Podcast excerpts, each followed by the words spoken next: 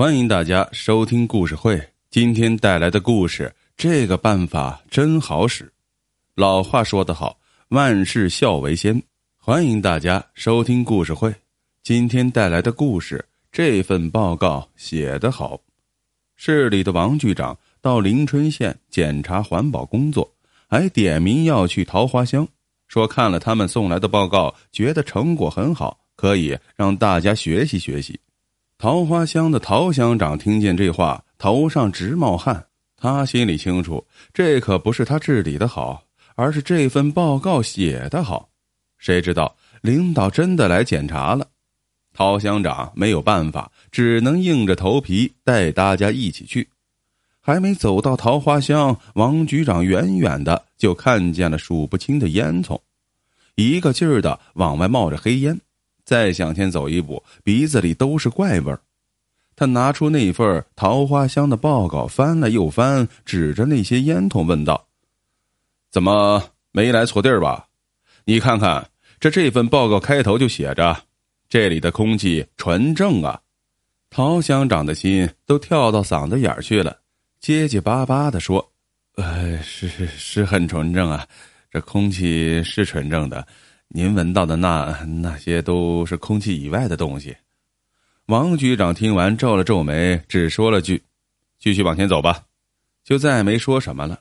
其他人听到王局长的话，都有些懵了，只好跟着走。往前走不远就是桃花河。王局长俯身看了看，又翻了翻手里的报告，这水里怎么什么都没有啊？陶乡长咽了口唾沫，抖着手指着报告说。这这这报告不是写着水清吗？可是这水里怎么连条鱼都没有？乡长低下头，战战栗栗的答道：“领导，您知识渊博，有句古话不是说‘水至清则无鱼’？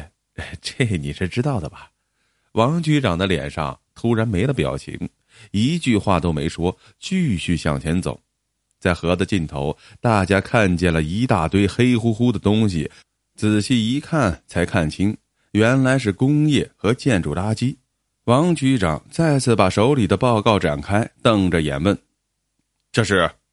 乡长的声音更低了：“这、这、这，这就是报告里说的高科技的产物和建筑工业的呃衍生品。”王局长哼了一声，把手里的纸往陶乡长手里一摔：“你待会儿到办公室来一下，我们单独谈一谈。”听完领导要和自己单独谈，陶乡长仿佛接到了病危通知书，他迈着沉重的步伐跟在领导后面。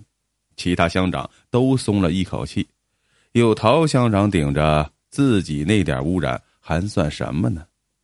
陶乡长低着头和王局长进了办公室。王局长狠狠的拍了一下桌子，说道：“你呀，你你你真是！”